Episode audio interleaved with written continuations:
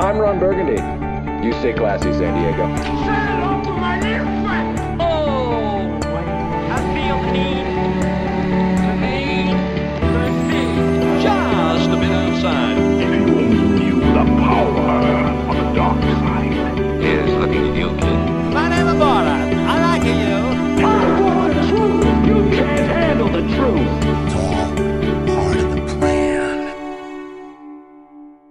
Bienvenidos a Cine Express Podcast. Este es el episodio número 98.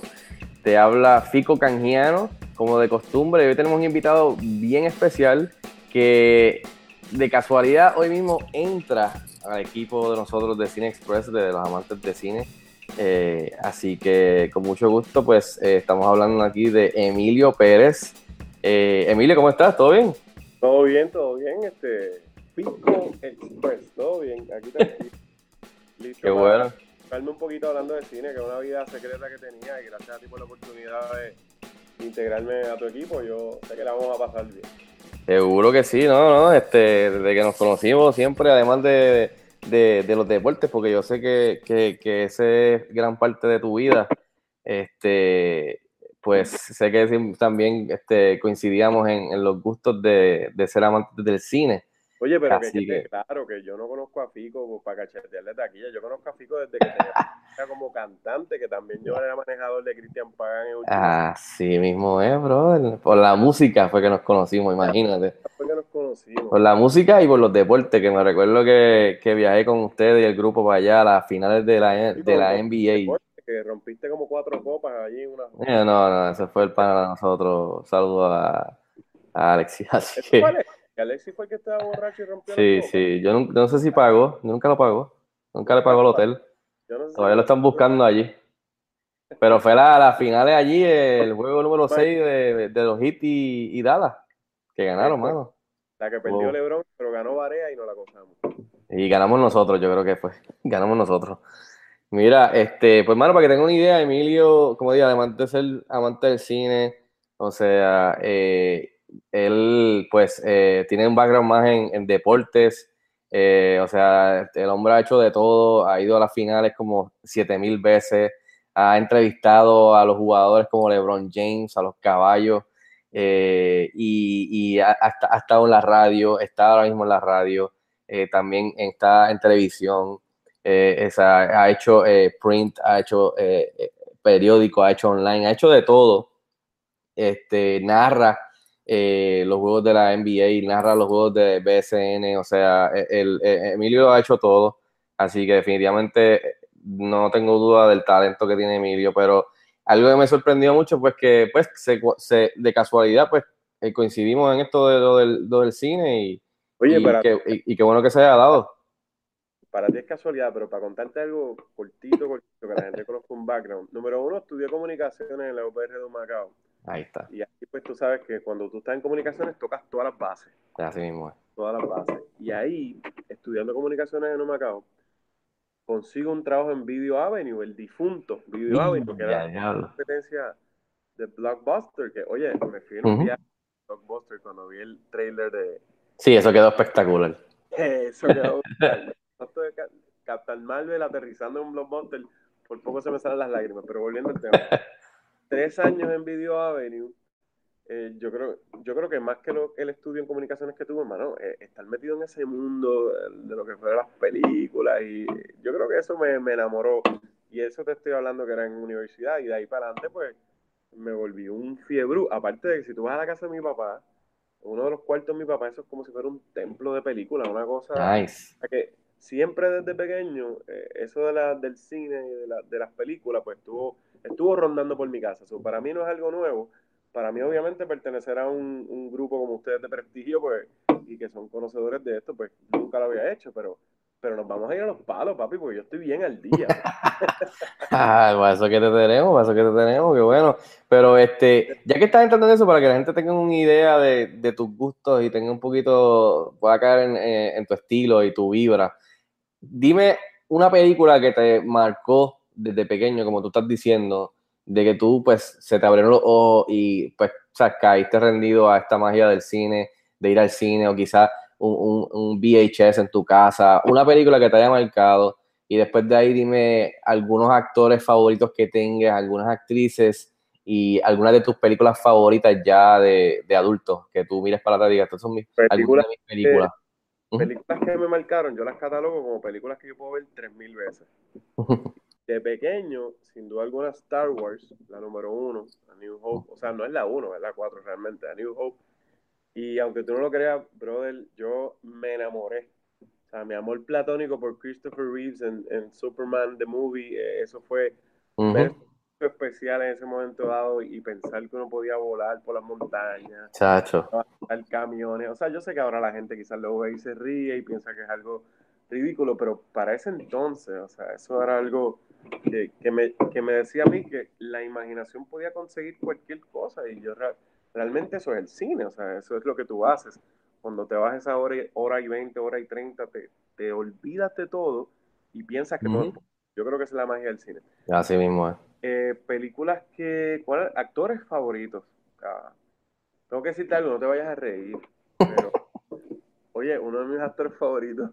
Yo no estoy diciendo que sea el mejor de Hollywood, pero uno de mis actores favoritos es Tom Cruise.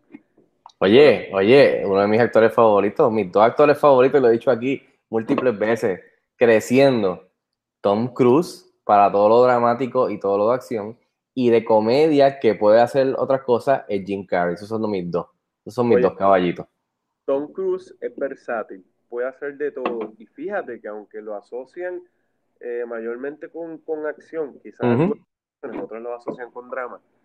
Eh, Tom Cruise, para mí, la mejor película de Tom Cruise es, Jerry Maguire. Para mí es esa Oh, 7 mil millones de veces y me marcó y me llevó entonces a entrar en otro mundo que fue lo de los deportes. Eso lo podemos hacer en otro podcast, como esa sí, película. no, esa película, yo también, esa película a mí me encantó. Lo que tú dices, que te abre la puerta a los deportes, es una, es una mezcla de, de, de, de tú ver el cine y ver a Tom Cruise y entonces empatarlo con este mundo del deporte y de los agentes. magistral. Eso, tacho, excelente. Y no solamente eso, obviamente tiene el aspecto sentimental, romántico. Bueno, yo, yo Ujú. creo que quería comprarme un pescadito en una bolsita Ziploc. Who's coming with me here? Besides Flipper here. Tacho, yo vi esa película como seis veces en el cine, sin mentirte, yo- de que me recuerde. Brutal. Especialmente en San Patricio cuando estaba.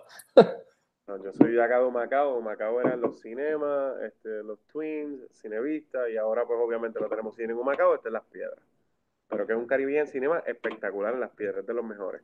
Mira, y además de Tom Cruise, ¿qué otros actores así o actrices?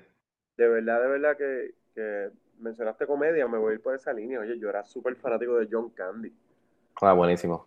Súper fanático de, de John Candy. No le resto mérito a Jim Carrey por todas las cosas que había hecho, pero, pero no sé, John, yo veía a John Candy, me encanta.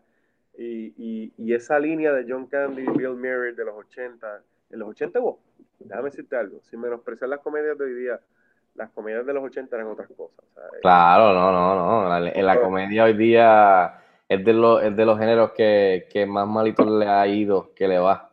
Eh, los 80, yo diría que los 80 y los 90 fueron bien, bien buenos. Ya después de ahí, pues ha, ha caído un poquito.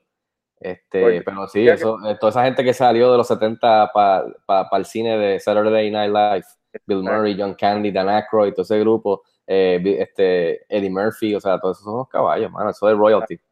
Pues déjame decirte que, que ese es mi royalty de, de la comedia. No menosprecio muchos de los talentos que hay hoy día, pero honestamente, eh, comedias que yo puedo ver un montón de veces, eh, olvídate. Y para finalizar, otro de mis actores favoritos desde, desde el saque, desde Van Wilder, desde Waiting, oye, eh, Ryan Reynolds es Caballero. no, no, Ryan Reynolds es otra cosa. Es otro tipo que puede hacer de todo, porque yo lo he visto haciendo drama. Quizás sus películas dramáticas no son tan llamativas para lo que es la cultura pop y eso, pero yo lo he visto haciendo drama, lo he visto haciendo ahora mismo como lo de Deadpool. Eh, eh, Ryan Reynolds, ponla en la lista. Eso es un, eso es un duro, ese, eh, lo que tú dices, Van Wilder, ¿sabes? Esa película yo la puedo ver mil veces, mano. ¿sabes? Y todavía me río, me río como un anormal en la parte que hay que reírse, como la parte del, del perro y los hot dogs, que es una asquerosidad. O sea, estamos hablando de un montón de cosas. Es una asquerosidad o cosa. Sí.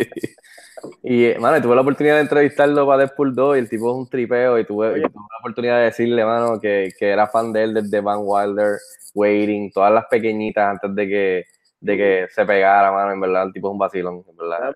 Algo, yo vi tu entrevista, te felicito por ella, y yo, yo la estaba viendo con mi pareja y decía, mano, es que Ryan Reynolds es un tipo como para janguear. como Sí, para darse beers y relajar, bro. El tipo es una máquina de chistes. Pero uno es una máquina de chistes, como yo diría, como un Robin Williams, que es bien energético y, y tú sabes que está tratando de, lucir, ¿sabes? De, de entretenerte, o un Jim Carrey. Estamos hablando de que es un tipo que es un pana y el tipo cada vez que dice algo tiene un sentido doble, un sentido del humor sarcástico, comedia oscura. El tipo es un vacilón, mano. Eh, o sea, de verdad que sí. El tipo fue buena gente. Yo, yo le dije, mira, estoy, soy fan tuyo, pero no me vas a dejar volver a la casa si no te digo que mi esposa dice que tú estás bien bueno. El tipo se rió le- y miró la cámara y le dijo, ¿cómo se llama tu esposa? Y les mandó un saludo mirando a la cámara. O sea, el tipo fue un tripeo, súper buena gente, mano. video para tu esposa.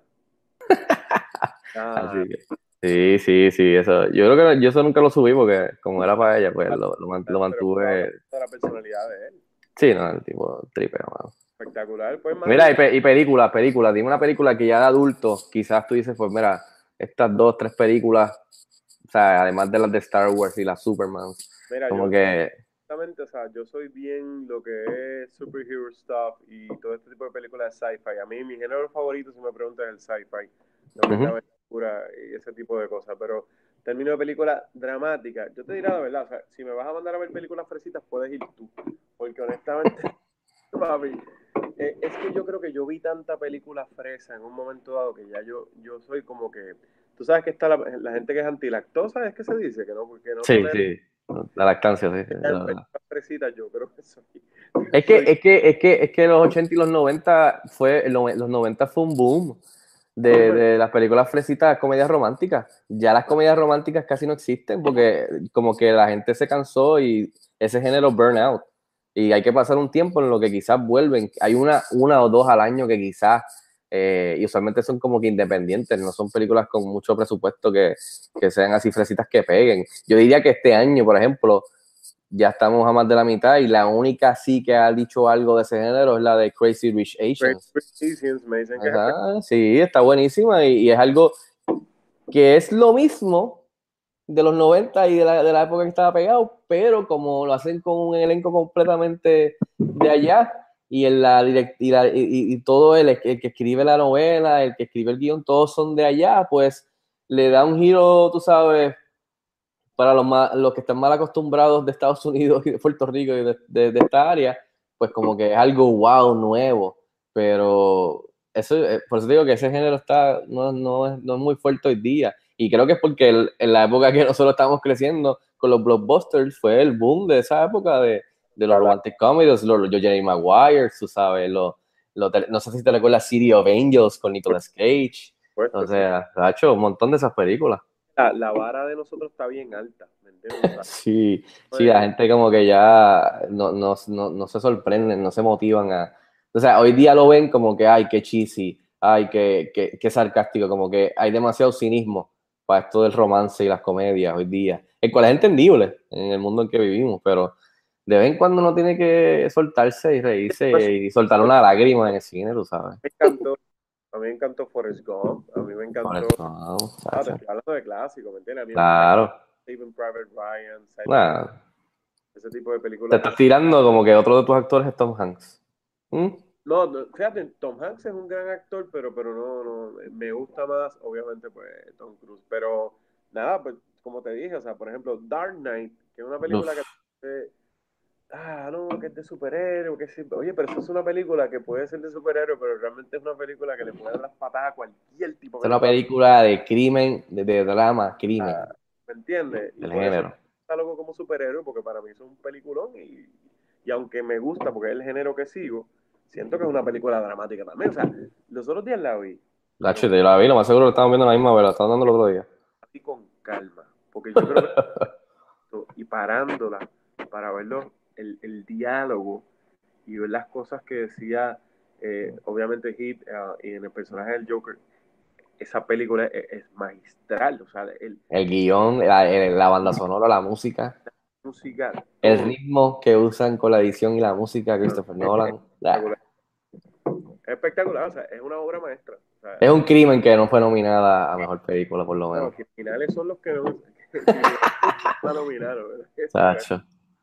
Mira, pues seguimos. Este, ahí tienen un poquito del estilo de, de Emilio. Eh, muy bienvenido acá al equipo de Cine Express. Así que eh, ya vemos que, que, que, que tiene, que, sabe lo, que sabe lo de él. O sea, que, no es, que no es un poser, como dicen por ahí.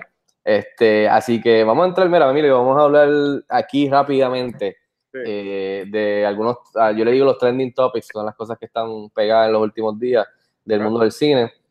Vamos a empezar rápido. Obviamente, esta semana en ABC, este Good Morning America, que, que tiene que ver con, con Disney, estrenaron el primer trailer oficial de Captain Marvel, que es interpretada por Brie Larson, eh, tiene a Samuel L. Jackson, tiene a muchos de los personajes que han salido ya en el MCU, que va por más de 20 películas. Esta película sale en marzo que viene.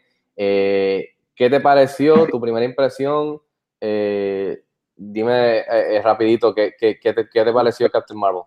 Bien fácil. O sea, yo decía en mi mente, yo no conozco tres carajos. Captain Marvel. Mucha gente.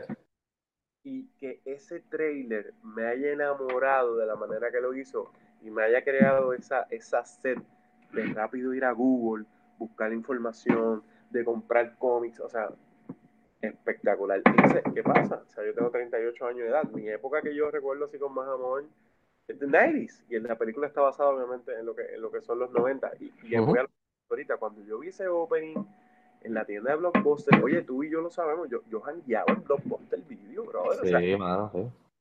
ahí me agarró. Y no solamente eso, es que el personaje de ella como tal, a la vez que uno va averiguando y va leyendo un poco más, yo creo que, que sin duda alguna eh, va a ser significativo y, y se trepa en la ola de lo que fue obviamente el éxito de Wonder Woman y todo lo demás.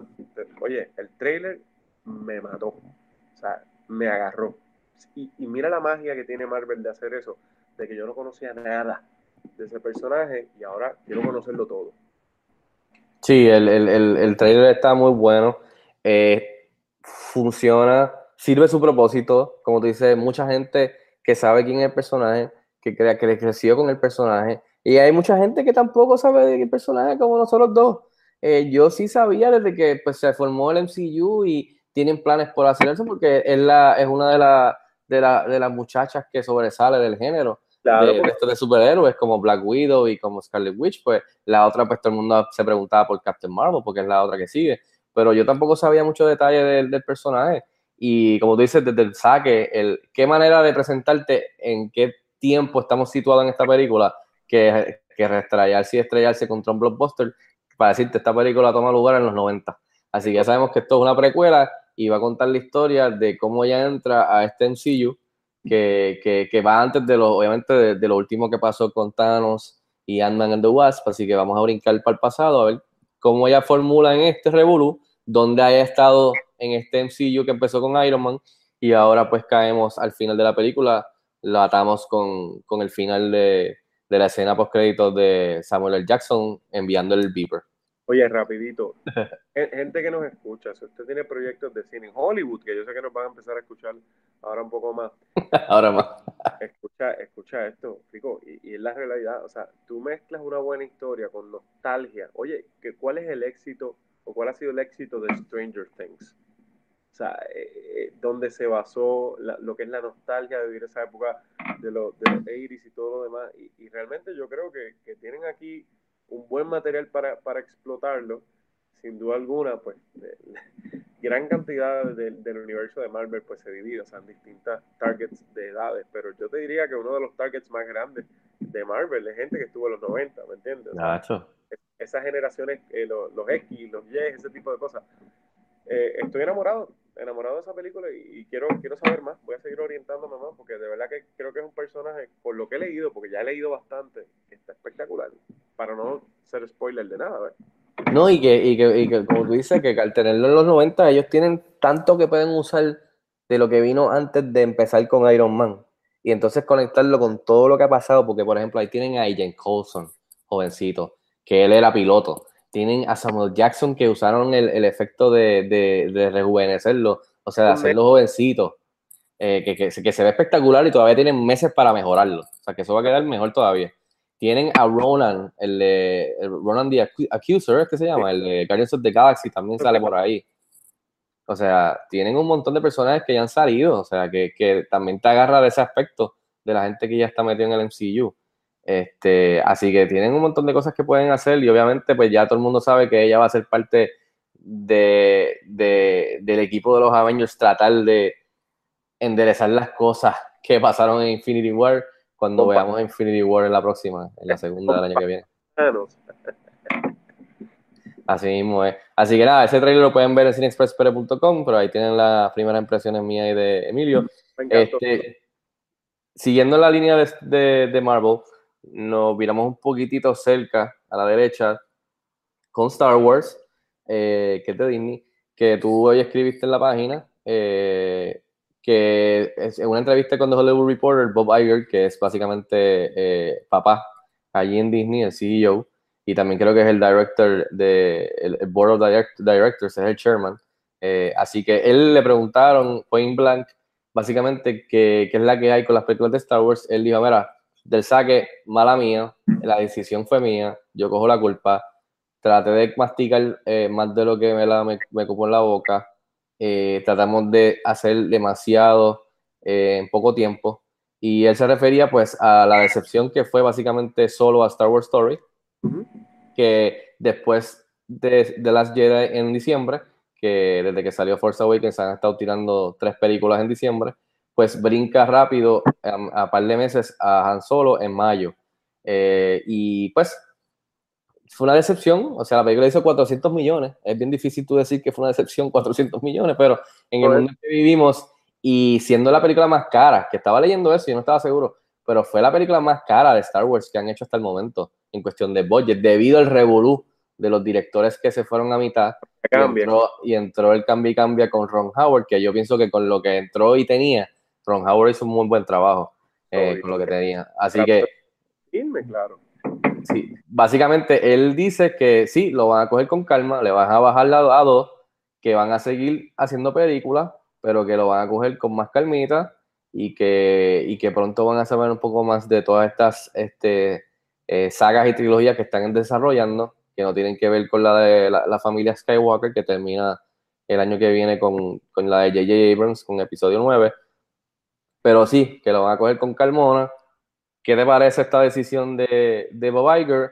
Eh, que vino y lo dijo rápido del saque ya para que no sigan chavando.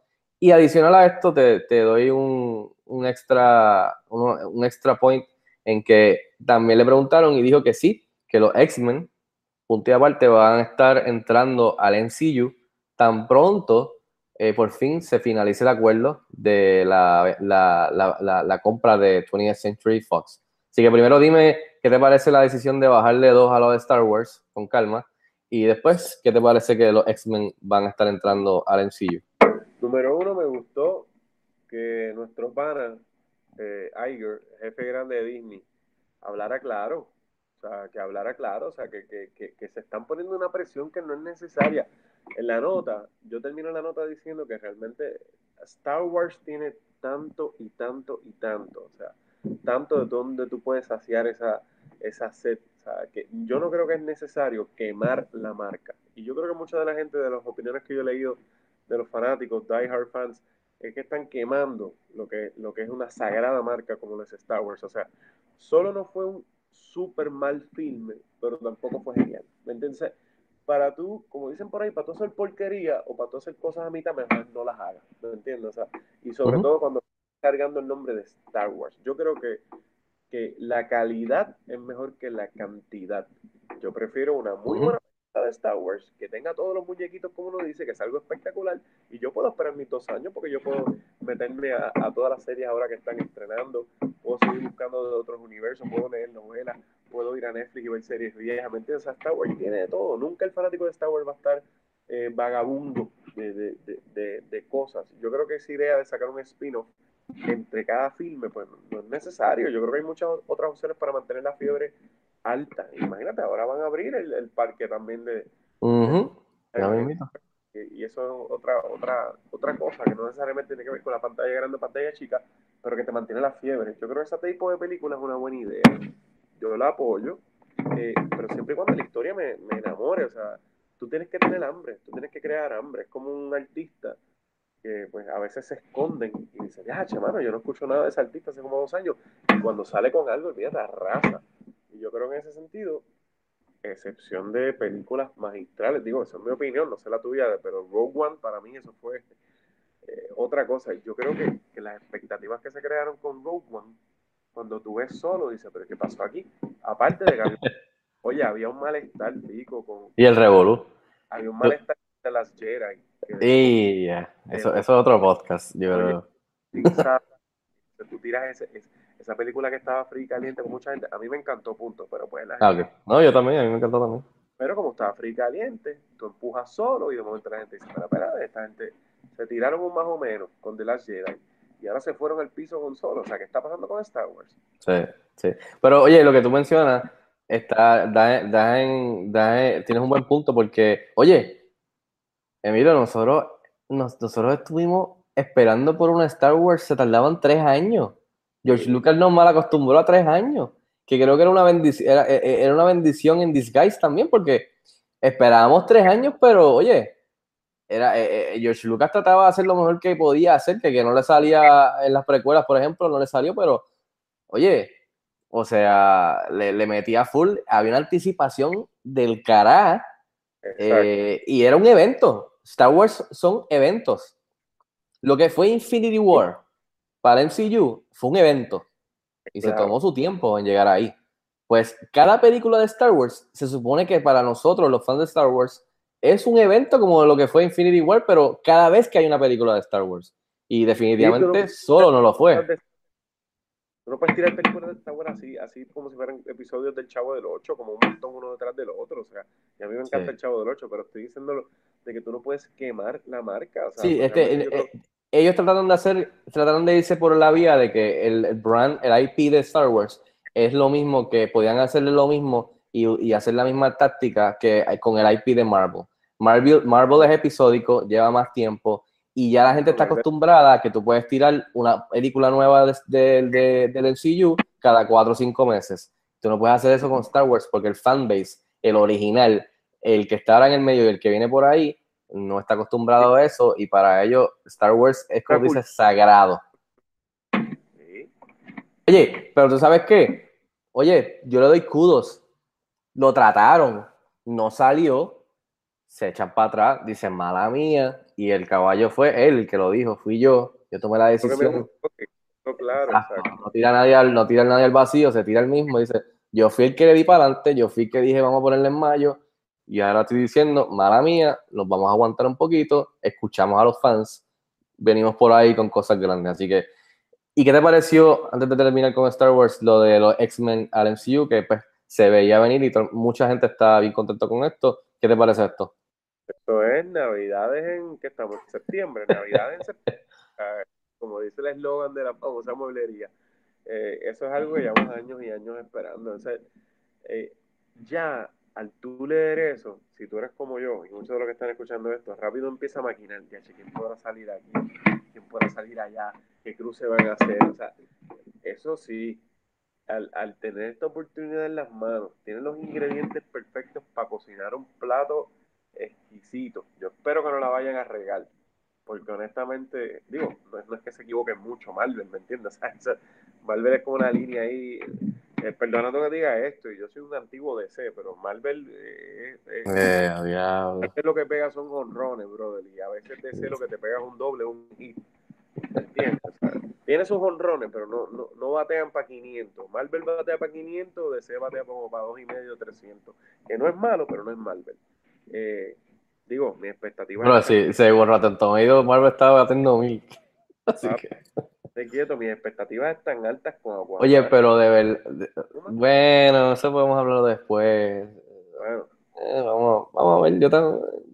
yo- fíjate, eh, tengo vamos, a, se- vamos a seguir hablando de esto. No Mira, yo tengo dependiendo cómo me sienta, hay un día que me siento Marvel y otro día me siento de Ah, tú eres un flip florero, lo que tú eres, un flip flop. Mira, este, oye, yo estoy de acuerdo contigo. Yo, yo, yo crecí más con DC, Superman, Batman son mis favoritos. Yo crecí leyendo más cómics de DC. Sé de los otros personajes de Marvel, me gustan los de Marvel, me encanta el MCU, me gustan los dos. Yo creo que los ganamos los dos. Pero ¿ya? veo, veo a DC tratando de ser Marvel y el veo a. Marvel tratando de ser DC poco a poco, porque Marvel tampoco puede seguir haciendo lo mismo. Ya la gente que se, los mismos fans están quejándose de la misma ecuación. No es tan grande el, el, el- el hate y el backlash, pero por ahí se sigue, sigue aumentándose. Y van a tener que hacer algo para, para, para tú sabes, para, para hacer- mantenerse fresco. En Pero, el otro lado, DC viene de, de, de, de la oscuridad, saliendo de las películas de Nolan, Man of Steel, todo más oscuro, el cual yo aprecio, porque para mí es el, es- eso es lo que a mí me gustaba de esos personajes. Claro. Se, poco a poco han ido tratando de brincar el charco al territorio de Marvel, haciéndolo más light, más fun, más colorido. Y lo que yo no quiero es que sea lo mismo. Oye, pero Cuando espera, tú tienes diferentes estudios haciendo cosas diferentes, como Fox con lo que estaba haciendo con X-Men, Warner Brothers haciéndolo con Nolan y con las películas de Snyder, y Marvel con, la- con los de ellos, pues todos ganamos ahí, yo pienso, porque hay variedad. oye, pero es que Marvel es oscuro. O sea, o, tú eres un tipo que sabe de cine y la gente también. O, o tú no has visto Punisher, tú no has visto. Pero, pero espérate, pero Emilio, ¿quién es, quién es Punisher? ¿De qué tú hablas? ¿Quién es Daredevil y Jessica Jones? Yo lo he visto, pero ellos no son de, del MCU. Ellos no son parte de, los de los heavy hitters, ellos los ignoran, ellos son, no sé quiénes son ellos. los ignoran, pero te estoy hablando, ¿Quiénes son ellos? te estoy hablando de este tipo de personaje, o sea, ellos- Claro, sí, pero que lo hagan en el cine son otros 20 pesos. No, yo sé lo que tú dices. Hay personajes oscuros, hay personajes buenísimos. A mí me encanta el del Devil de Netflix. Me encanta el Punisher de, de Netflix. En el Pero eso, pero ellos no van a estar con los caballos. Y ese es el problema. pero lo pueden hacer en el cine también, o sea, lo pueden hacer. Yo creo que puede, ya hemos visto que la fórmula funciona. No te estoy diciendo que uno esté integrado con el otro, pero hemos visto que la fórmula funciona bajo ese sello también. Así que todavía tú tienes esperanza que en la próxima Avengers 4 aparezca el del Devil, Jessica Jones y Luke Cage. Mira, yo honestamente, ellos Bueno, y, y más, vamos, vámonos más allá. ¿Tú crees que, tú crees que por lo menos en el, en el, en el, en el, en el cuarto de- del Writers Room se discutió si alguno de ellos desapareció con el snap de Thanos? Ni eso, brother. y la Es contestación una lástima. ¿Eh? ¿Mm? ¿Viste la contestación que le dio Luke Cage? ¿Qué dijo? No, no lo vi. ¿Qué dijo? La contestación de que le... Yo no recuerdo muy bien, pero él se quedó pasmado cuando le preguntaron. ¿Qué, qué va a De verdad. Oye, se quedó pasmado y él no se atrevió como que decir nada que fuera a tirarlo en medio, pero realmente él dijo que, que, que las, las aventuras de él iban a continuar, ¿me entiendes? O sea, Eh, Exacto. Eh, no, no- no están, eh, eso es lo único que a mí me ha molestado de Marvel. Que en ese aspecto de televisión y cine no, no, no están, o sea, no están conectados. pero es que tampoco Eh. Conectados en, en lo que es DC, tampoco tú ves saltando a Supergirl, abrazándose acá con, con el ex Superman, ese tipo de cosas, Sí, ¿me entiendes? sí, pero ¿sabes cuál es el problema ahí? Que por lo menos ahí yo respeto la decisión de DC, que desde el saque dijeron, no, esto es televisión, esto es cine, no vamos a mezclar. Acá, los programas de televisión, con el visto bueno del cine, dijeron, todo está dentro de este universo de Marvel y hacen múltiples referencias. Y ahí es que la molestia de los fans en que nunca lo han conectado es que molesta. Pero eso, Eso es todo. Bueno, vamos a ver, o sea, vamos a ver. Vámonos más allá para cerrar el tema de Marvel, Emilio. ¿Tú crees que con los X-Men entrando al universo, eso, o sea, después de Thanos, ¿qué, Sí. qué- qué más van a poder hacer? O sea, ¿tú, tú, tú piensas que quizás, como muchos piensan por ahí, todo es downhill por más que entren los, los, los X-Men al MCU?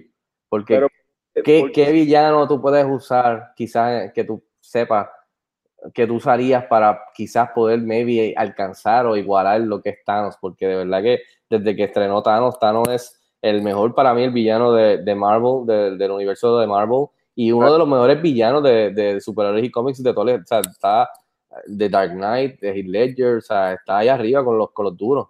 Pero te pregunto, o sea, ¿por qué hay que integrar a, a X-Men? Yo sé que they're gonna merge, o sea, pero ¿por qué hay que integrarlo a ese, a ese storyline? O sea, ellos dijeron que le iban a integrar a ese storyline. No, no, no, no, no, no, no, no, no ahora, porque yo asumo que, que la historia de Thanos terminará con Infinity War 2, por lo que yo entiendo. Pero después de Infinity 2, la vara está tan alta que por más que tú entres a los X-Men y sus personajes y los demás villanos que existan, ¿tú crees que haya una storyline o un villano que pueda igualar ese, ese, esa historia que, que ha corrido por más de 20, o sea, que Pero- ha ido amontonándose a- para llegar a más de 20 películas para hacer este storyline. No sé si me vayan a querer o no, por esto que. Pero honestamente, para mí, para mí, me encanta eso que los vayan a unir por las expectativas que puede, por lo, por lo que se puede crear. Pero para mí los X-Men están gaseados. O sea, es lo único que te voy a decir. Para mí los X-Men tuvieron su momento desde las series de televisión de muñequitos que nosotros crecimos, desde esas películas que hicieron obviamente comandadas por Hugh Hackman. Algunas fueron buenas, otras no fueron tan buenas. Oye, me gustó el, el rebirth que le estaban dando obviamente con estos nuevos characters y todo lo First demás. class. Ajá. Eh, pero no sé, a mí los X-Men no me llaman la atención. Yo ahora mismo no corro a comprarme una gorra de los X-Men. Para mí los X-Men están gaseados. Yo no sé si ahora mismo la gente tiene ese furor por los X-Men como, como, la- como se piensa. O sea, yo no creo que los X-Men... Yo, yo no soy uno, yo, yo siempre, siempre, o en- o vea- o el fan mío hubiese querido que de alguna manera Hugh Jackman como Wolverine se hubiese metido entre medio con estos locos, con Iron Man de Robert Downey Jr., pero obviamente eso, está, eso no va a pasar. Pero eso era parte de, de, de, de tú, pues como tú dices, eh, eh, pensar y hacer teoría de lo que te hubiese gustado ver. Pero los demás miembros del X-Men y todo eso a mí, o sea, lo que te, lo que te digo, ¿hay algún villano posible? Esa esa es mi pregunta. no, ¿Qué otro villano, qué otro villano entraría con, lo- con los de X-Men? Doctor Doom, villanos de X-Men, pero si tú te pones a rebuscar... Doctor Doom, Gala- Galactus, son los grandes. la Galactus lo vimos ahí, este, más o menos disimulando en, un fin, en una película ahí. Realmente Sí, que era una nube ahí, una caca, una nube que estaba Mira. llegando y se fue, se acabó la película. Una porquería. O sea, que para mí Galactus, a menos que tú lo vayas a, a hacer de otra manera. Por eso, o sea, por eso te digo, para mí los X-Men es más interesante la historia de, no tanto los villanos, o sea, porque para villano Magneto que me encanta. O sea, como pudiesen usar un Magneto, pero un Magneto, exacto. Pero no mira, Mira, habla claro, Fico. Nosotros no conocíamos un montón de la gente de Marvel. Estos, Ujú. super- estos superhéroes, para que, para que la gente sepa la historia, me imagino que lo saben, no eran los más famosos. ¿Me entiendes? O sea, y mira, para cómo, nada. mira cómo los han desarrollado y mira cómo ahora todo el mundo sale. Yo veo algo de Marvel y lo compro, punto. Es una cosa espectacular. El mismo, el mismo Iron Man, cuando fue a entrenar, ese personaje era un, era un C, era un C character de los cómics. ¿Qué te dice? Máximo B character. Y ahora es un A-lister, o sea, Pues, en el ¿qué- mapa. ¿Qué te dice a ti? Que las porquerías de, de, de villanos de X-Men no los pueden convertir Tiene en toda la razón, tiene toda la razón. Hay que, hay que, oye, en papá Kevin Feige y Marvel hay que confiar. Así que tú mismo lo has dicho, vamos a dejarlo ahí. Eh, después seguimos cuestionándolo, pero es lo que tú dices. Si hasta el momento lo han hecho, vamos a seguir con ello. Eh, tengo, tenemos asignación para buscar villanos de, de X-Men. Sí, sí, en verdad, sí. Pero con Magneto creo que se pudiese hacer algo interesante, meter quizás al Silver Surfer de otra manera también, estaría gufiado. Hay par de cosas que se pueden hacer. Perfil para Rincón, pa, ya no me gustó tampoco como lo presentaron. No, no, por eso, eso. Mira, vamos a brincar un momento rápido a que se confirmó, eh, creo que ayer, eh, que viene la película por fin de Space Jam 2 con tu caballito LeBron James. Eh, obviamente, pues LeBron James ahora es parte de los Lakers de Los Ángeles, donde pues está Hollywood y obviamente pues esto es parte de, de todos lo- los planes que, pues, que estaban en, en moción hace tiempito, diría yo, eh, el cual para mí es tremenda noticia. O sea, yo crecí con Space Jam del 96 con Jordan, Bill Murray y, los y Bugs Bunny y los Looney Tunes. Eh, es un clásico para mí. Eh, y qué mejor que con la tecnología mejorada, eh, con la estrella más grande del baloncesto actual, LeBron James de esta generación, y obviamente, pues, Bugs Bunny y los Looney Tunes, que todavía siguen vigentes, pues hacer otra aventura, mano. O sea, ¿qué te parece esta noticia? ¿Estás de acuerdo? Algo que me interesó mucho, parte de la noticia, es que Ryan Coogler, que es el director de Creed, la primera, y el director de Black Panther, Ah, el tipo es tremendo talento. Él va a estar produciendo la película con la casa productora de LeBron James, que no sabe nada. Eh, y pues lo único que está pendiente es que LeBron James sí está comprometido a que va a protagonizar la película, pero se dice en el reportaje que él tiene el primer vistazo al guion, de estar seguro de que le gusta y que él lo apruebe para entonces confirmar por- en papel, no sabe nada, este, confirmar en papel que sí va a protagonizar la película. Porque obviamente si le hacen un mierda de guion, él no, no va a decir nada, papi. no. Voy a hacer- a los dirigentes, que se lo haga a los directores, no es nada. Exactamente. Ya mismo dirige el mismo. Mira, este, ¿qué te parece esto? Eh, que yo sé que tú eres bien fan de, de LeBron. Eh, y además de eso, también eres fan de Space Jam de la original, así que ¿qué te parece? No me molesta para nada. Eh, quisiera ver a Michael Jordan en ella. Ah, claro, eso sería un palo. A Bill, y Bill Murray, si todavía está vivo, tienen que meterlo de alguna manera. Creo que no lo vamos a ver. A Bill Murray puede ser. Porque ¿Tú es- crees que papá Jordan no? Coño. Creo que yo Es que Jordan no va a hacer un cambio para nadie, papi. no va a ser un Exacto, eso no va a ser un cambio. no va a ser un cambio. Es verdad. O él de Jordan o él no va a salir. Te- va, va a tener que ser LeBron James ir a donde él a pedírselo No, arrodillado. la, la relación de Michael Jordan y LeBron James nunca ha sido una relación, por ejemplo, como la de Kobe y Michael Jordan, ¿me entiendes? O sea, es una relación de respeto, pero no es un- una cosa como que le puedas decir a Jordan, vente, hazme este favor. Por dinero no es, él no lo No, necesita, por dinero. fama no es, él no lo necesita. ¿Por qué lo haría? ¿Por hacer un favor a LeBron? Él no, No, no, es lo que tú dices, él no le va a hacer un cambio a nadie. No. eh, eh, eh, va con su personalidad. Pues Es entonces, entendible. pues entonces aquí quien cargaría la figura sería LeBron James. Lo que estuve leyendo es que no sería realmente como una tipo secuela, o sea, parece que habría una historia que la van a desarrollar, pero eso más adelante que estaremos cerca al estreno nos enteraremos. Pero a nadie le molesta. Y tú sabes qué, los que lo odian y lo quieren van a ir a verla como quiera. Esto es un éxito. total. Claro, eso va a ser chavo, chacho. Y la Y Cuando primera, estrena en China y en esos lados allí, chacho.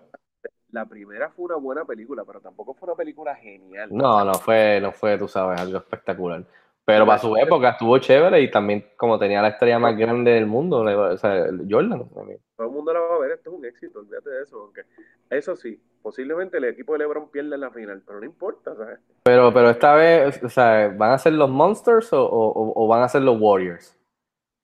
No sé, pero este comentario te lo voy a contestar en otro podcast, porque lo, a lo podemos, sí le hemos podido ganar, mucha gente se olvida. de eso. Claro, no, no, sí, sí. Yo no, yo sé.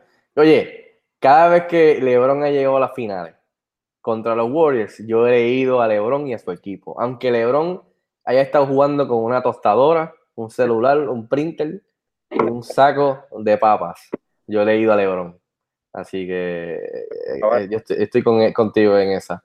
Mira, brincamos antes de irnos para los estrenos al brincar el charco con DC, que ya tú dijiste cómo este, tú cambias día a día de gorra. Cada día, Eh, exacto, exacto. Mira, esta, hace, hace, no voy- hablamos de esto porque no hubo podcast la semana que- pasada, pero este revolut de, de Henry Cavill con Superman se dio rápido para, que, para resumir, en que salió un reportaje de The Hollywood Reporter que, que es bastante, tú sabes, tiene bastante credibilidad en el mundo de periodismo de cine, diciendo es- bueno, si estuviésemos en Hollywood, pues nosotros también quizás pudiésemos estar breaking, haciendo estos scoops y noticias, pero aquí en Puerto Rico, pues se habla de lo que se, lo que se, se rompe allá. Eh, pero básicamente dijeron que tenían unas fuentes bien grandes y dentro del estudio de que en efecto Henry Cavill no regresaría más como Superman después de Man of Steel, Batman vs. Superman, Justice League. Todo se dio porque no pudieron cuadrar el, el negocio de que él hiciera un cambio en la película que viene por ahí de Shazam, eh, que iba a ser una tontería, pero no se cuadró el dinero, etcétera, etcétera, porque ya Henry Cavill ya terminó su contrato como Superman, está en renovación, eh, en o sea, negociando para renovar, y pues se cayó todo. Henry Cavill, de casualidad, unos días antes había anunciado de que él iba a estar en la serie The Witcher, basada en el videojuego, eh, para Netflix, que me pareció genial. Y, y pues entonces, después de eso, pues se cayó, se explotó el internet. eh, y uno, unas horas después, una, creo que es parte de la representación de él, eh, creo que se llama Dani García, eh, no sé si es manejadora o si es agente, no sé, pero él representa a Henry Cavill, dijo, tranquilo mi gente, Warner Brothers y nosotros tenemos tremenda relación de respeto y todavía la tenemos eh, al día de hoy. Esperen una declaración pronto, hoy mismo, pero la capa sigue estando en su closet. Tranquilo, calma. Par de horas después, Warner Brothers dijo un statement, una declaración donde decía básicamente nada, diciendo que ellos tenían una relación de respeto y de tremenda colaboración con Henry Cavill y que todavía el día de hoy sigue siendo la misma, chihichija, que al momento no hay ninguna nueva noticia de películas de Superman, pero que la relación de ellos sigue sólida y que seguirá siendo así. Básicamente nada. Eh, después de eso salió otro reportaje de que ese mismo, esas mismas fuentes, algunos dijeron del estudio de que, de que estaban considerando a Michael B. Jordan de Creed y de Black Panther para un Superman. Después salieron otras estupideces. Nada. ¿Qué te parece todo este revuelo? Ah, al final de la noche, ese mismo día, no sé si lo viste, Henry Cavill, este, chistosamente, eh, en Instagram subió un video en donde salía una música con un perro, haciendo quizá eh, referencia a Crypto the Dog, pero tenía una camisa que decía eh, Krypton, qué sé yo, de, de hacer ejercicios de, de, de, pesas, y, su, y con un muñeco, una figura de Superman en su mano, sin decir nada y puso, ah, este, como que un día muy excitante, what a, what a day, qué sé yo. So, después de todo este resumen, ¿qué te parece este medio? ¿Piensas que todavía la puerta está abierta? Que básicamente lo que yo pienso es que fue una negociación asquerosamente fea en público, por quien haya sido el que la haya empezado o no, el power play, que se hace mucho en Hollywood. Si tú quieres que él siga haciéndolo, si quieres que lo reemplacen ya, que es el momento de hacerlo. Eh, ¿Y qué te parece el futuro de DC si este Superman eh, Henry Cavill no vuelve? Bueno, para mí sería un error grave, porque desde el, desde el papel de Christopher Reeve no me habían vendido un personaje en Superman como este caballero. Honestamente, es, es de estos actores que tú dices, este tipo nació para ser Superman. Punto. De acuerdo. Es la realidad. Eso es número uno. Número dos, yo no, no conozco tanto el insight de lo que pudo haber sucedido, pero me parece algo tan estúpido y ridículo de que haya sido, el, el, el roce haya venido por, por el no participar un cambio en Chazam. Eh, siempre el dinero. Sí, el dinero. Importante, siempre el dinero separa a, a, las mejores familias, o, ¿verdad? Pero, pero no sé, eso no, no, no me cuadra. No sé si es que él tenía una visión distinta de lo que se tenía que hacer con ese personaje de Superman quizás él vio como que, como que estaba un poco eh, atrasado sus proyectos y que ellos no tenían esa visión como de, destacarlo. No sé, aquí hay algo extraño. Entonces, el video de él, como tú dices, no, me cuadra. yo creo que la puerta puede estar abierta. Pero Por eso, porque, porque ningún, ningún bando confirmó nada, literalmente, durante el día. Salió ese reportaje, no se sabe de dónde salió, quizás debe de tener, o sea, eh, tiene algo legítimo porque los dos bandos tuvieron que descontestar. Usualmente si sale una noticia así, un, rumor de un reportaje y tú no tienes, no tiene ninguna validez, pues tú lo ignoras y dejas que se vaya eh, con el tiempo. O simplemente dices, no tengo nada que decir al respecto. O mira, eso está mal lo que están diciendo ellos.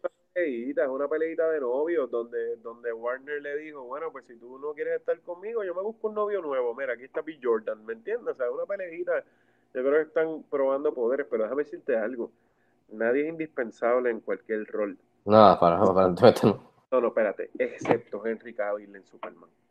A, mí no me van a vender otro Superman que no sea Cavill. Y menos, y menos tan pronto, ah. en, medio, en medio del universo de ellos.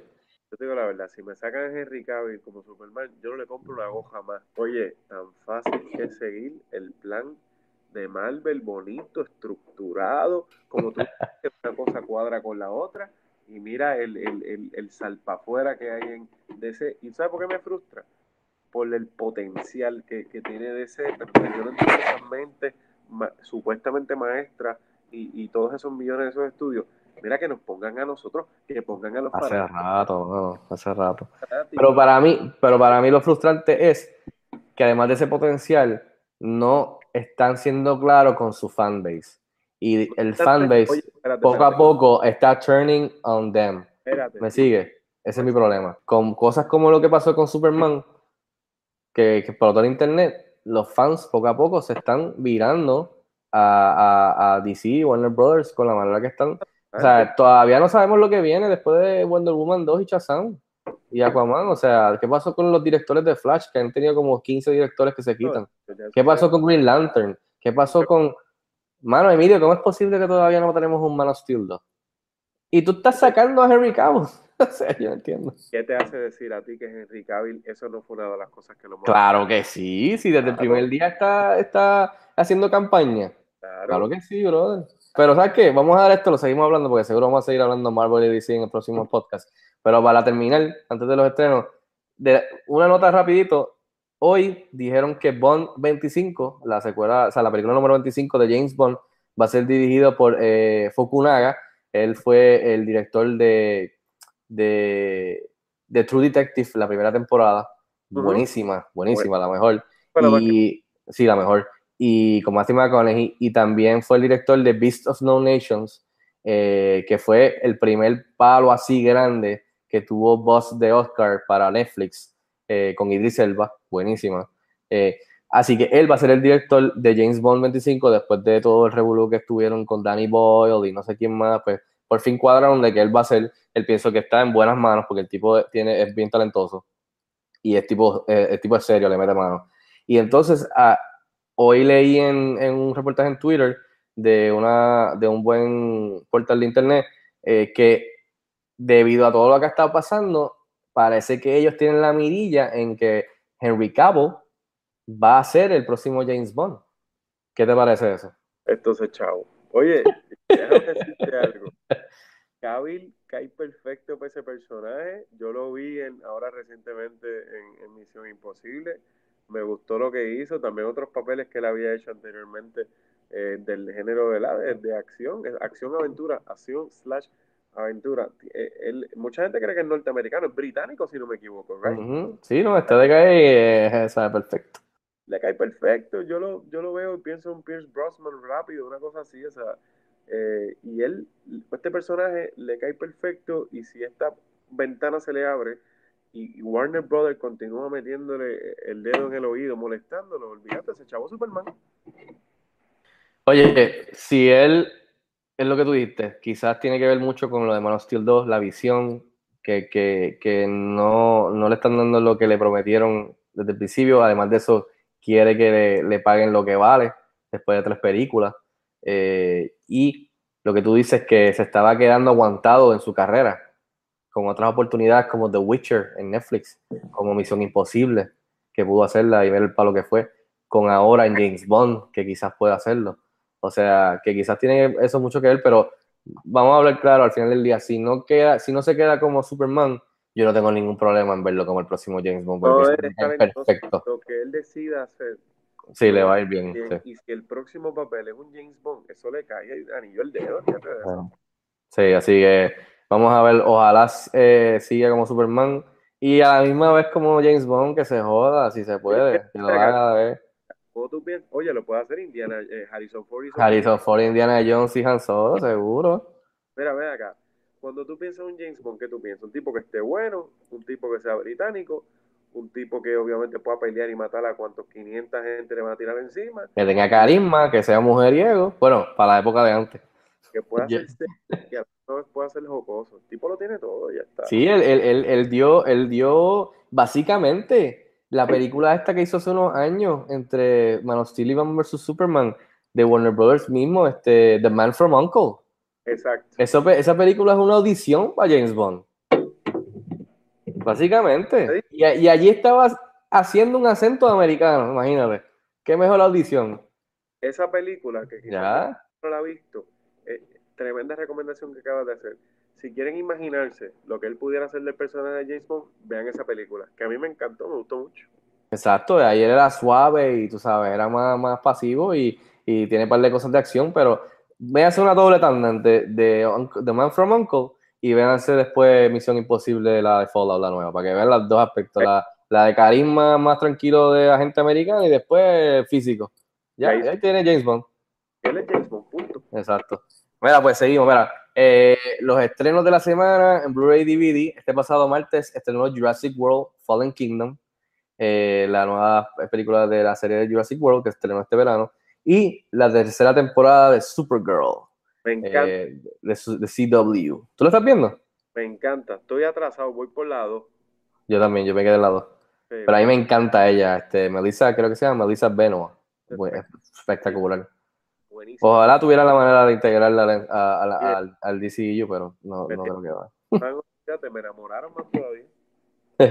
Mira, entonces en digital, en formato digital, eh, estrenó Sicario Day of the Soldado con nuestro Benicio del Toro y Josh Brolin, que también estrenó este verano, y también estrenó este verano The First Purge. Esa reseña de Jurassic World Fallen Kingdom, Sicario Day of the Soldado, The First Purge, todas como salieron este verano, la pueden ver en cineexpresspere.com. También este jueves estrenó en cines locales The Predator, la cuarta película de la serie. La sexta, sí, 50, la sexta 50, las dos películas con los aliens. Eh, también estrenó la película dominicana, la comedia oscura, Trabajo Sucio, que está bien chévere. Es algo diferente allá de, de, de nuestros hermanos de la República Dominicana, me gustó. Está el documental Filiberto, de Filiberto Ojeda Ríos, que era un trompetista profesional buenísimo, que después eh, se fue a vivir clandestinamente para pelear por la independencia de Puerto Rico, una figura bien importante en ese aspecto eh, de la cultura y lo político. Filiberto, el documental está en Plaza de las Américas y en Mayagüez. Te dicen que está Eh. muy bien hecho. Dicen que está muy bien hecho. Sí. Y por último, God Bless the Broken Road, que es una película tirando más a estas películas, eh, comedia, eh, bueno, drama romántico-ish, religioso, cristiano, eh, que no tuve la oportunidad de verla, aquí no la, no, no la mostraron, ni tampoco mostraron The House with the Clock in its Walls, que es de fantasía, con Jack Black y Kate Blanchett. Eh, son The Predator, Trabajo Sucio, Filiberto, The God Bless the Broken Road y The House with the Clock in its Walls. Con eso brincamos a las recomendaciones, Emilio. Esta sección, como te dije ahorita, eh, básicamente tú recomiendas a los que nos están escuchando cualquier cosa, videojuegos, restaurante, comida, libro, música, o sea, televisión, cine, lo que tú quieras, juego del iPhone, Xbox, eh, PlayStation, I mean, lo que tú quieras lo recomiendas para que los que les interesa, pues quizás pues le quieren meterle mano y, y- y lo Oye, busquen y lo Lo hagan. que quiera, o sea, pues, puede ser marca y todo. O, o- o- tú- bueno, que marca, pues, si- si- está- después de que nos envíen el cheque de por correo, eh, si quieres, sí, pero tiene, tiene, tiene lo que tú quieras decirle, recomendación. Mira, este, estoy, estoy pendiente a, a esta serie eh, de Netflix, Maniac. um, Uh, bueno.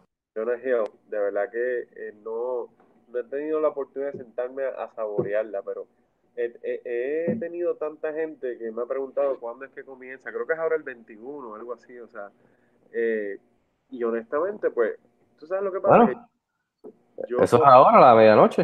eh, exacto, tío. ahora mismo. No, pero yo voy para la cama ahora. No, no, por eso, pero, pero es que viernes, exacto. Oye, pero este fin de semana, por eso te dije que estoy muy pendiente porque las expectativas están muy altas.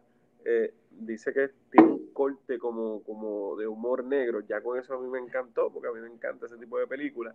Y no solamente eso, pues eh, eh, est- esta serie que, que cambia mucho de trama y tiene que ver obviamente con unas personas que van a utilizar un- unos medicamentos que en un laboratorio se están inventando que pudieran alterar lo que es tu realidad, pero entonces los experimentos salen mal. O sea, yo sé que suena algo clichoso, eh, pero nada, eso es lo que voy a hacer. Como tú dijiste recomendaciones, eso es lo que voy a hacer este fin de semana. Voy a ver esa serie, me voy a empapar. Y otra cosa de Netflix que quería recomendar, yo no sé si tú has visto esta serie, es comedia, The Ranch, con... Con este tipo, con el ex esposo de mi amor, ¿verdad, Kutcher? Correcto, The, The Ranch. es Yo fui, yo fui. Hace, hace, hace, el año pasado, no me recuerdo ahora, pero cuando fui a entrevistar de Lego Batman al elenco, fue en Los Ángeles. Y cuando estuve allí, antes de regresar a Puerto Rico, me fui a coger el, el, el tour de, del lot de- del estudio de Warner Brothers. Y en una sección tú entras al set, literal, del set donde filman The Ranch. Tienes que Estuvo verla. gufiado, estuvo gufiado, sí.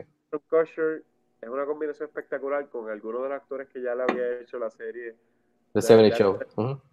De verdad que mm, comedia, comedia que tú puedas ver en Netflix, que tú que, te- que la quieras ver uno detrás de otro, esas son mis dos recomendaciones. Obviamente Maniac, no es ese tipo de comedia, pero te incluyo The Ranch porque estoy juqueado. Esas son mis dos recomendaciones de Netflix de esta semana. Pues mira, eh, ya que tú me quitaste la de Maniac, que estoy loco por verla, esa es con. No, no, no, tranquilo. Esa es. eh, ellos, eh, los que salen son. No, se me escapa el nombre, pero es Emma Stone, ¿verdad? Sí, Ganadora de Oscar por La La Land, básicamente. ¿Y cómo es que se llama el otro muchacho? Que está flaquísimo. ¿Cómo fue el nombre? Jonah Hill, de Moneyball. Exacto. y no te olvides de Justin Theroux. Eh, Justin Theroux, exacto. De, espero que hayas visto Leftovers, ¿verdad? Claro. Eso es tremenda serie. Mira, pues. Pues mira, yo, yo me voy a ir con estas recomendaciones también de streaming. Scott Pilgrim vs. The World estrenó en estos días en Netflix. Esto es un clásico de culto, eh, un cult classic de Edgar Wright, el mismo director de Baby Driver, con Anna Kendrick, con Chris Evans, Captain America, con Brie Larson, que es Captain Marvel, Michael Cera, de Arrested Development. Tiene un elenco espectacular. Brandon Routh sale también, que fue de Superman Nunca Returns. la, nunca la vi. Esa película es como del 2010 por ahí. Esa película está buenísima, está basada en la, en la novela gráfica de cómics. Eh, básicamente es este muchacho que se enamora de esta chica, que también es buena actriz, que fue la de Cloverfield, la de la, no, no la de Netflix, la anterior, la de la casa que... Kendrick. La- ¿Cómo? Anna Kendrick, tú dices. No, no, la de pelo negro. Eh, no me recuerdo el nombre ahora, pero ya sale en la de Cloverfield, la, la segunda, que sale Eh, con... Elizabeth, algo así, no sé si es. Ah. Sí, algo así. sí. Ella sale, ella también sale en la película, ella, ella- él se enamora de ella, pero entonces eh, de repente llegan como estos siete exnovios de, de ella, y entonces él tiene que pelear con ellos como si fuera videojuego, como estos arcade. Y es una mezcla de fantasía con, o sea, un- es un tripeo. Y la película está bien chévere, está en Netflix, estrenó en estos días, para los que nunca nadie las ha visto, te la recomiendo. En Hulu, entra y está disponible una de mis películas favoritas de todos los tiempos se llama Unbreakable, de Mr. M. Night Shyamalan, con Bruce Willis y Samuel L. Jackson. Esta no viene una película ahora que es de seguimiento. Sí, sí. Esta película es del 2000 y es la película que abre las puertas a, a- a nuevamente tener este universo de películas de superhéroes, porque ese mismo año estrenó X-Men la primera. Y Ok. después de todas estas películas horribles que se quemó el género con las Batman Robin y las Batman y whatever y las Vale. Catwoman y todas estas, estas porquerías, pues se cogieron un brequecito y de repente vino Brian Singer con X-Men y después vino este con, con el segundo puño ese mismo año con Unbreakable. ¿Qué pasa? Unbreakable es más realista, es más grounded. Y básicamente es este, este guardia de seguridad de una universidad que en un tren que todo el mundo muere, él sobrevive. Entonces él se empieza a cuestionar, oye, ¿sabes qué? Yo nunca me he enfermado. Oye, ¿tú sabes qué? Nunca he tenido ningún accidente, ni me he raspado, ni me he roto nada. Y poco a poco él se va dando cuenta de que sí, básicamente es un superhéroe. eh, ¿Y qué decide hacer él con eso? Pues son otros 20 pesos. Samuel Jackson hace de lo opuesto de él. eh, hace de este, este señor que desde que nació tiene la condición de que se le rompen todos los huesos, incluso cuando nace. Tiene esta, este- esta condición de que los huesos son bien débiles. Entonces le dicen Mr. Glass. Y tú ves el opuesto de, de un lado y el otro, como si fuera el héroe y el villano. La película está buenísima. Eh, y lo que tú mencionas, con el tiempo, hace un año o dos, M. Night Shyamalan nos sorprendió con la película de James McAvoy. ¿Cómo es que se llama? Ahora se me fue el nombre. Este, ah, se me fue la segunda ahora, tengo, que- buscarlo. Pues básicamente nos sorprendió porque eh, él, uno, uno estaba viendo esta película de James McAvoy, de este hombre que tiene como varias personalidades, no sé si te recuerdas. Ajá. Y entonces eh, él, él básicamente al final de la película, justo antes de terminar, ah, la película se llama Split, perdóname, de las personalidades. Y al final de la película te mete al personaje de Bruce Willis y tú te quedas como que espérate. Entonces, esto es dentro del mismo universo que Unbreakable, que fue hace más de 10 años. Y todo el mundo pues salió con la cabeza volada. Y además de eso te está diciendo de que el plan era hacer una tercera donde mezclaba a, a este personaje de, de Bruce Willis con el de Samuel Jackson y con el de James McAvoy. Esa es Esa la. viene el año que viene, que se llama Glass, Claro. haciendo referencia a Mr. Glass, que es el, el de Samuel Jackson. Oye, pero Así que después de este resumen del viaje que me fui, eh, tiene que ver con Unbreak- eh, Unbreakable. Es el principio que nadie sabía que se iba a convertir en este universo de M. Night Shyamalan bien realista y bien grounded de superhéroes y villanos. Está bien nítido. Así que ese está disponible en Hulu.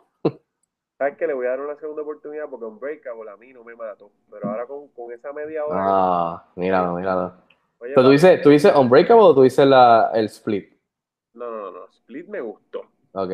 Pero Unbreakable no me mató. Pero te, recor- pero te recordabas de que él estaba, como que caíste en cuenta, diablo, ¿qué hace este tipo aquí? ¿Es lo mismo? Inmediato, claro, al final. Sí. Sacho. no me generó un interés tan espectacular porque honestamente cuando salió esa película con Bruce Willis y Samuel L. Jackson, para mí fue una más. ¿Tú sabes por qué yo la vi? Yo la vi obviamente por porque era de Shyamalan, que estaba súper Eh, estaba pegado después de, de Six Sense. Exacto. Y eso fue lo que me amarró, pero no, no, no, no era el mismo tipo de película que quizás yo esperaba. Pero como tú eres mi pana, le voy a dar un break ahora. Dale un break. Dale un break a ver si en el próximo podcast eh, la viste para hablar de eso, a ver qué, qué tal te pareció. Yo pienso que esa película, similar a Man of Steel, yo creo que hasta, hasta un poco más está, con el tiempo la han ido apreciando mucho. Los que al principio quizás como tú no, no les voló la cabeza. Dale, Creo que estaba, estaba, estaba ahead of its time, especialmente con todo lo que han hecho después de, de los superhéroes y los villanos y, y Claro. DC y Marvel, así que... Con calma, pero no, bájale, no me la compare con Man Steel. No, no, no, lo que quiero decir es que estaba avanzado.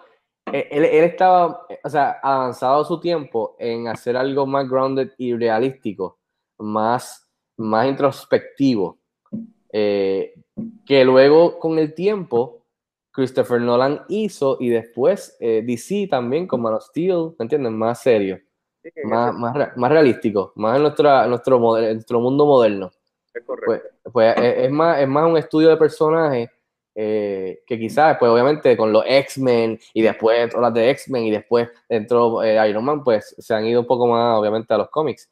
Pero de verdad que para mí esa es una de mis películas favoritas, eh, porque es de esa- está hecha de esa manera, hablando de M. Night Shyamalan cuando estaba, tú sabes, como tú dices, on fire. So, pienso que, que merece. Scorpio Green vs. The World está en Netflix, Unbreakable está en Hulu, y las películas que tú recomendaste, la serie Maniac, que estrenaron en Netflix, y la otra que habías mencionado era este, fue. La serie de The Ranch con Ashton Kutcher, exacto, que también es, es una buena opción de comedia. Así que nada, ese fue el episodio 98 de Cine Express Podcast. Estuvimos casi una hora hablando a Emilio, que se unió al equipo de Cine Express. Ya vieron que eh, he knows his shit. Así que, Emilio, gracias por compartir con nosotros en el podcast. Espero que sigas eh, siendo un regular en el podcast. Eh, y después, pues, oh, interactúes con los otros muchachos que también están en- en- con, noso- con nosotros. Así que va a estar bueno. Mira, Emilio, ¿dónde te pueden seguir? Dile todas las redes sociales para que la gente te moleste, te siga, te escriba. Eh, además de cine, también sepan de deporte, que tú eres un duro en eso. Para que le digas ahí, Twitter, eh, donde tú estás, en, en Facebook, en todos lados. Es bien fácil porque en, tanto en Facebook como en Twitter como en Instagram, tirada libre. Tirada libre, así mismito. ¿Ok? Así que ahí está, tirada libre, Facebook, Instagram, Twitter, etcétera, etcétera. Eh, a nosotros nos pueden seguir en Cine Express PR, básicamente la página principal y también en todas las redes sociales, a Cine Express PR. Pueden suscribirse al canal de YouTube para video reseñas, entrevistas, etcétera, etcétera. Eh, y también eh, suscríbanse a este podcast. Si estás escuchándolo por primera vez, gracias por sintonizar. Da subscribe y la próxima vez que haya un episodio nuevo te va a notificar. Eh, estamos en iTunes, estamos en SoundCloud, estamos en Spotify, así que nos puedes buscar, escucharnos en el tapón, escucharnos mientras está pasando el mapa, puedes escuchar haciendo ejercicio, corriendo, lo que tú quieras, eh, hablando aquí un ratito de cine, hablando de lo último, eh, de lo que está pasando aquí afuera. Así que nada, gracias Emilio nuevamente, gracias a ustedes por escucharnos y hasta la próxima. Nos vemos en el cine.